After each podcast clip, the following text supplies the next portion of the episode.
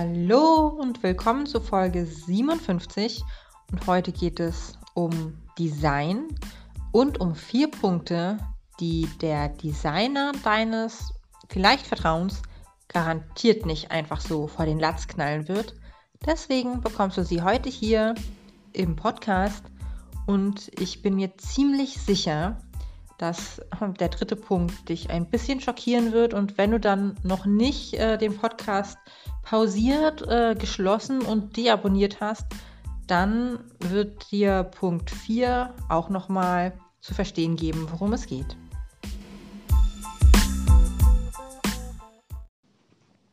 Der Digital- und Nachhaltig-Podcast ist für Gründer und Unternehmer.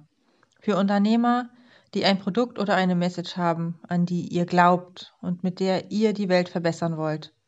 Ich bin Julia Fassauer, Geschäftsführerin von Helix Media und Gründerin von Sustain Network.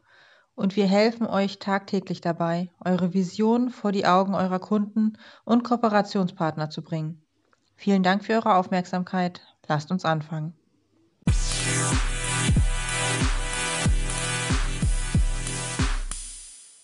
Ich habe also heute für dich vier wundervolle Punkte über das wunderschöne Design-Thema und ich weiß, dass sie etwas kontrovers sind und dass sie, wenn hier Designer zuhören, natürlich auch nicht auf jeden Designer zutreffen.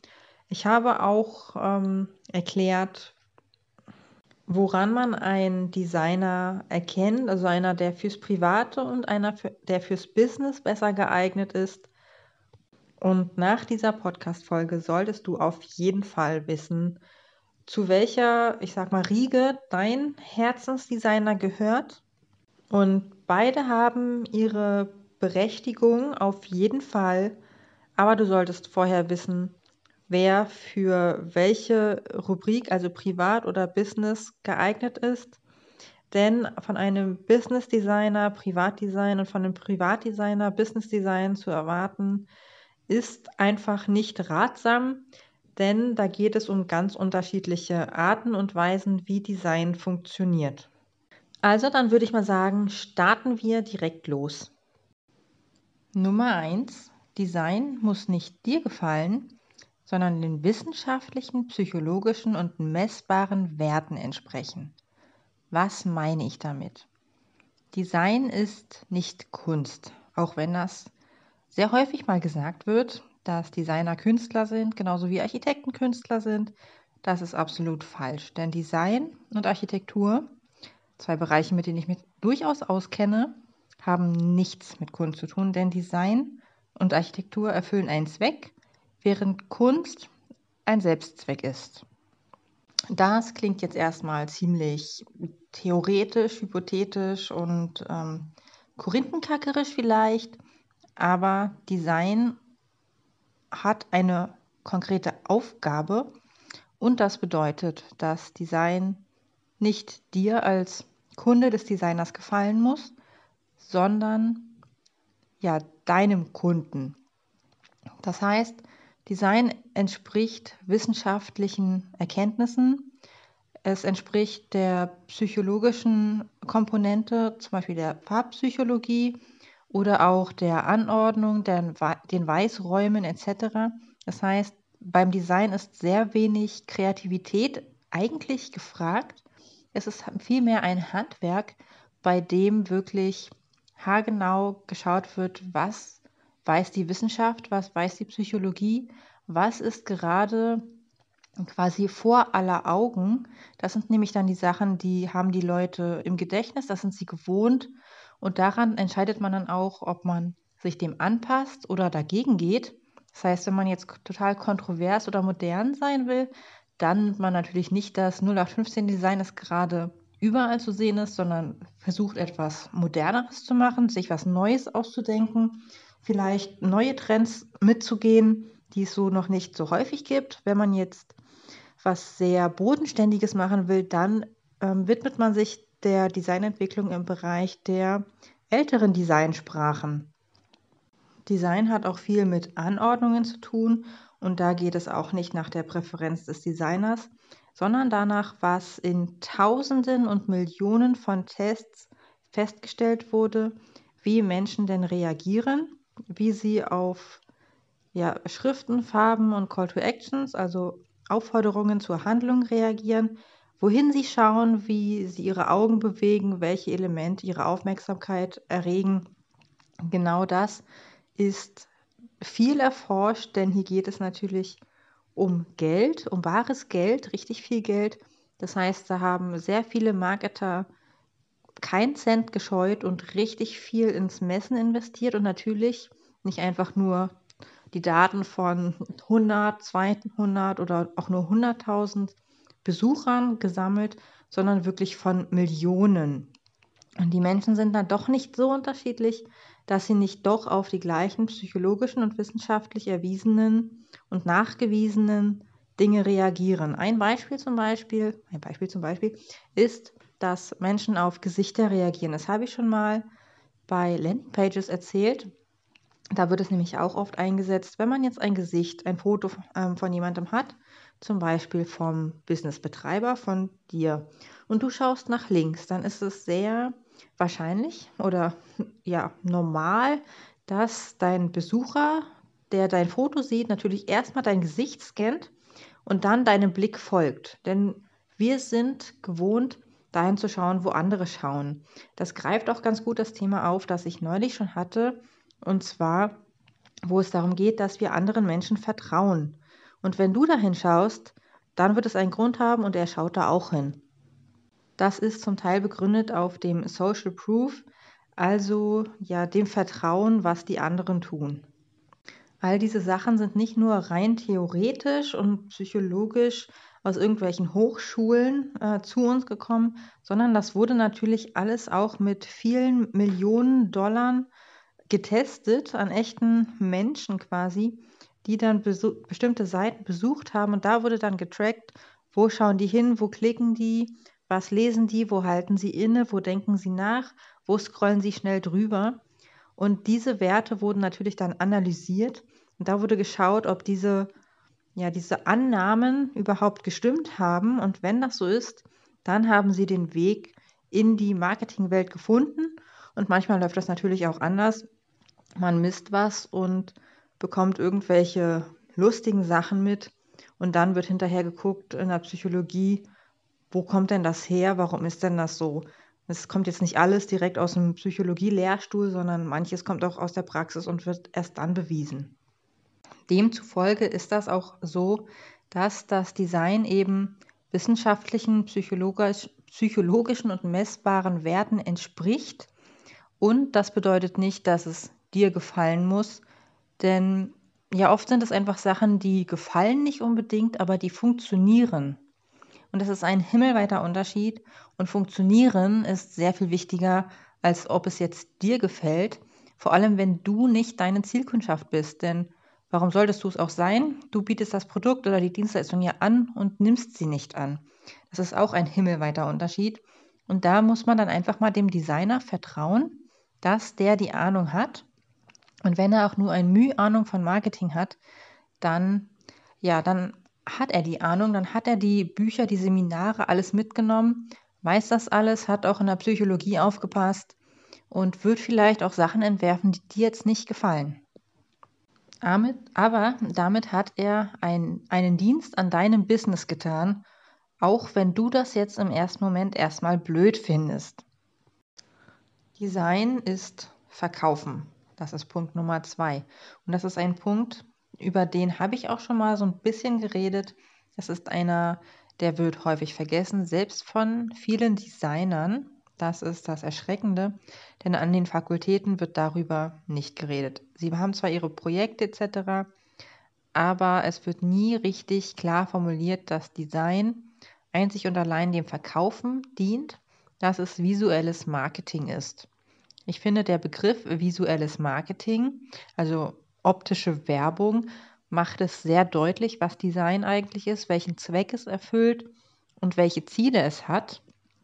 Beim Design geht es immer und einzig um den Endkunden, darum, dass er ein Produkt oder eine Dienstleistung kauft. Natürlich jetzt zum Beispiel im Autodesign oder beim Staubsaugerdesign, bei Produktentwicklungen ist natürlich auch noch wichtig, dass alle technischen Spezifika erfüllt werden. Aber das, was natürlich am meisten auffällt, ist die Optik. Und der Kunde entscheidet häufig einfach nach der Optik. Der guckt sich zehn Staubsauger an, die ihm von den technischen Daten gleich gut gefallen. Und wer gewinnt? Der, der davon am besten aussieht. Oder vielleicht auch der Preis, je nachdem, ob die Menschen preissensitiv sind oder nicht. Genauso ist es bei Autos. Wenn die technischen Daten, nehmen wir mal an, sie sind alle gleich, gleich sind, dann gewinnt das Auto, das einfach am schönsten aussieht oder mit dem man die Nachbarn am besten beeindrucken kann. Genauso ist es auch, wenn man zum Beispiel einen Flyer oder eine Visitenkarte designt. Da ist natürlich viel weniger Platz. Da geht es dann meistens um Dienstleistungen. Aber da geht es auch darum, dass entweder die Person, die auf der Visitenkarte zu sehen ist, im gewissen Sinne verkauft wird. Denn wenn die Visitenkarte gut gestaltet ist, dann ist das natürlich ein Qualitätsmerkmal für die Firma und für die Person, von der man die Visitenkarte bekommen hat. Genauso ist es mit einem Flyer, zum Beispiel für den Yogakurs. Wenn der Flyer einfach top durchdesignt ist, dann hat man auch den Eindruck, dass der Yogakurs oder die Yogaschule natürlich sehr gut ist, denn sie haben ja das Budget, ein gutes Design zu haben.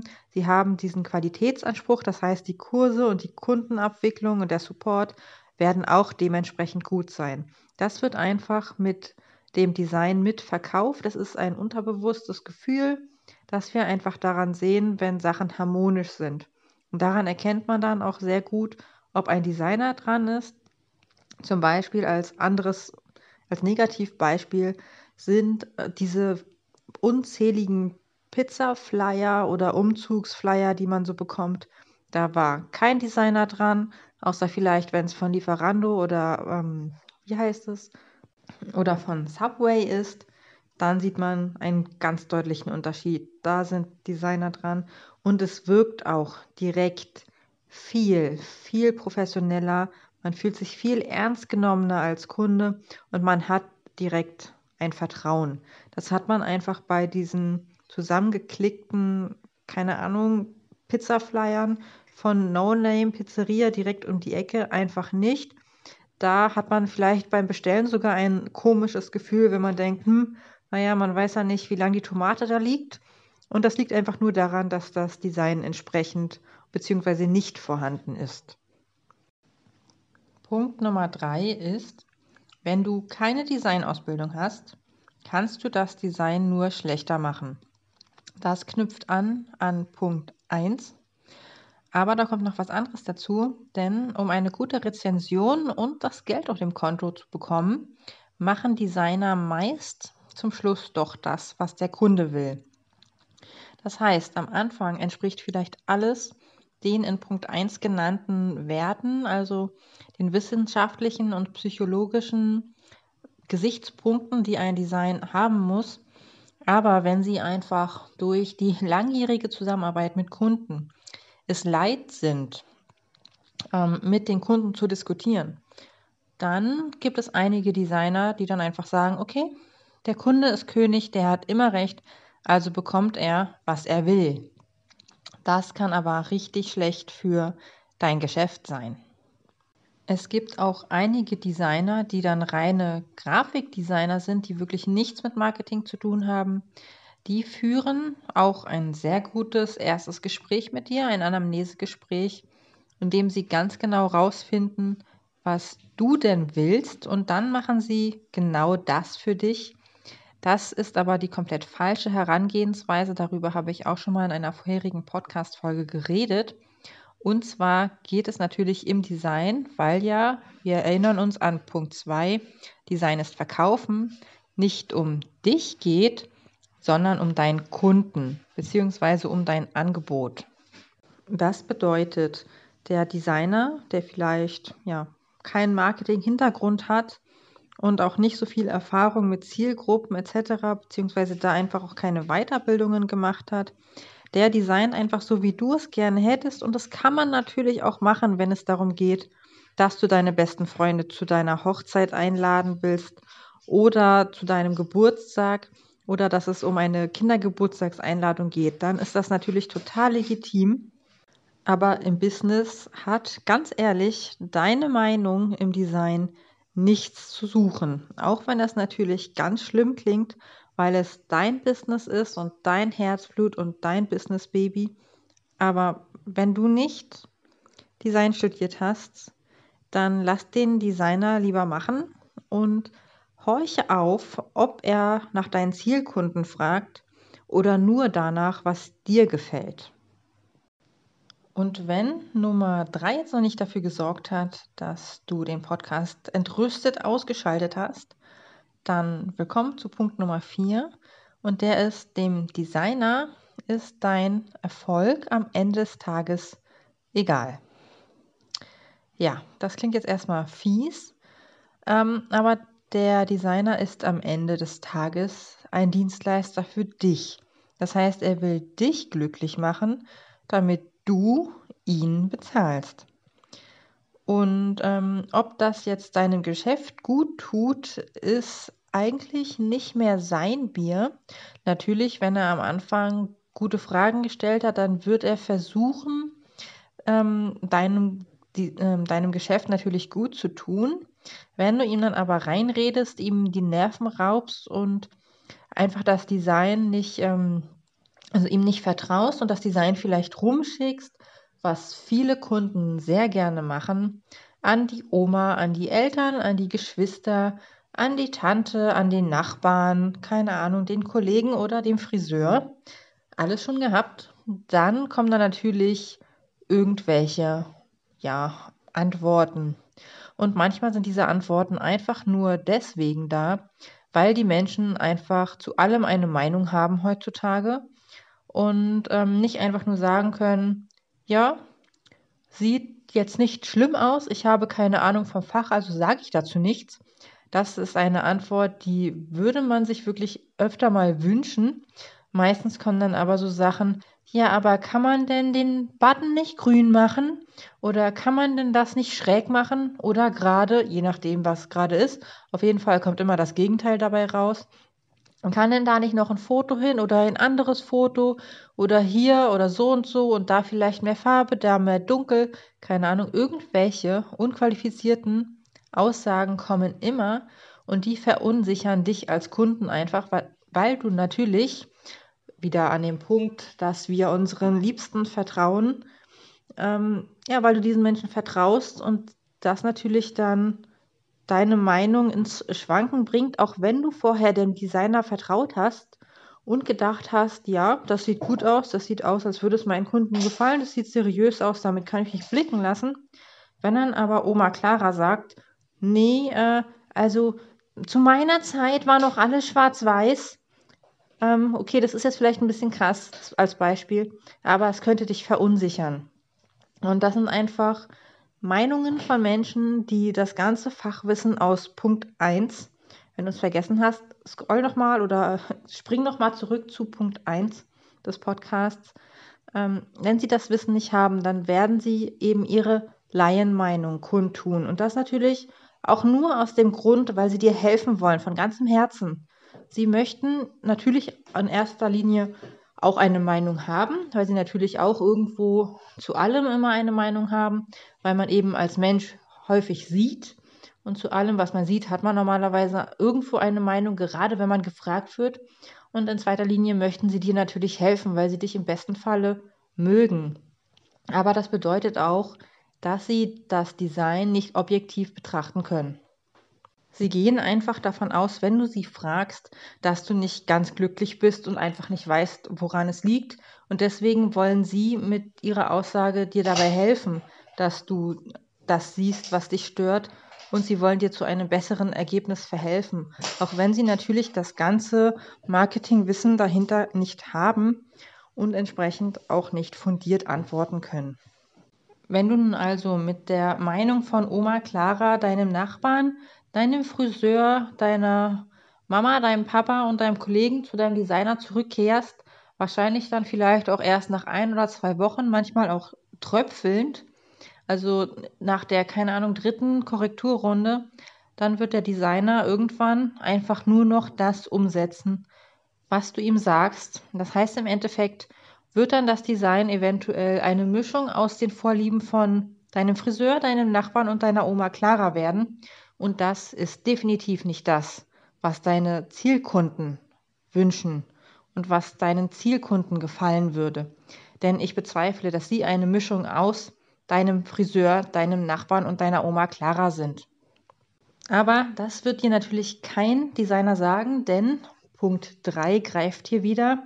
Er möchte am Ende des Tages bezahlt werden und er wird einfach zähneknirschend irgendwann resignieren und das machen, was du ihm sagst. Und das ist für dein Geschäft nicht förderlich. Wenn euch diese Episode gefallen hat, dann tut uns doch etwas Gutes und teilt digital und nachhaltig mit euren Unternehmerfreunden oder hinterlasst uns eine liebe Bewertung auf Apple Podcast oder Google My Business.